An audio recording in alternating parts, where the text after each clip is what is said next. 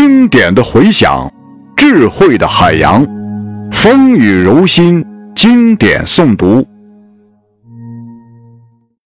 一八七二年，德文版序言：共产主义者同盟，这个在当时条件下自然只能是秘密团体的国际工人组织，一八四七年十一月在伦敦代表大会上。委托我们两人起草一个准备公布的周详的理论和实践的党纲，结果就产生了这个宣言。宣言原稿在二月革命前几星期寄到伦敦复印。宣言最初用德文出版，后来又用德文在德国、英国和美国。至少翻译过十二次。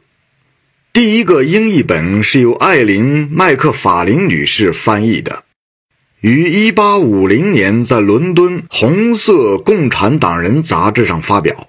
后来在1871年，至少又有三种不同的英译本在美国出版。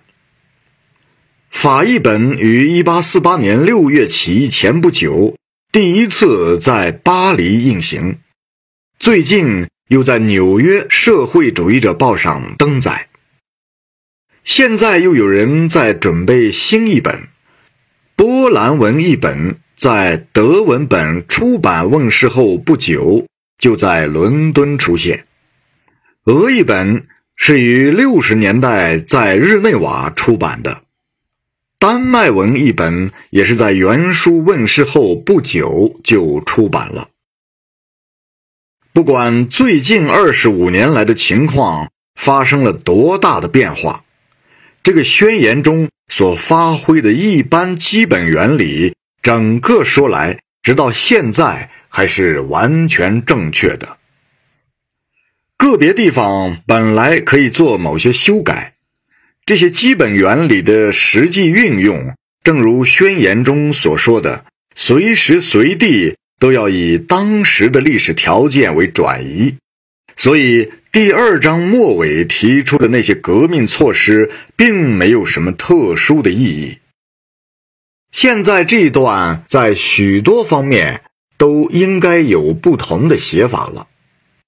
由于最近二十五年来大工业已有很大发展，而工人阶级的政党组织也跟着发展起来。由于首先有了二月革命的实际经验，而后来尤其是有了无产阶级第一次掌握政权达两个月之久的巴黎公社的实际经验，所以这个纲领现在有些地方已经过时了。特别是公社已经证明，工人阶级不能简单的掌握现成的国家机器。并运用它来达到自己的目的。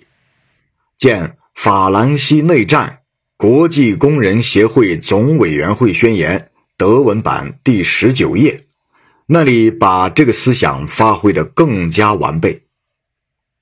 其次，很明显，对于社会主义文献所做的批判，在今天看来是不完全的。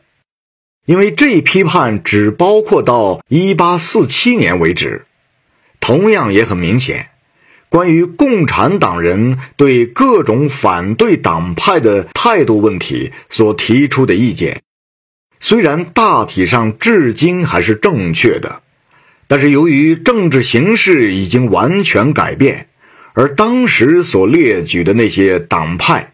大部分已被历史的发展进程所彻底扫除，所以这些意见在实践方面毕竟是过时了。但是，宣言是一个历史文件，我们已没有权利来加以修改。下次再版时。也许能加上一篇包括从一八四七年到现在这段时期的导言。这次再版太仓促了，以致我们竟来不及做这件工作。卡尔·马克思，弗里德里希·恩格斯，一八七二年六月二十四日于伦敦。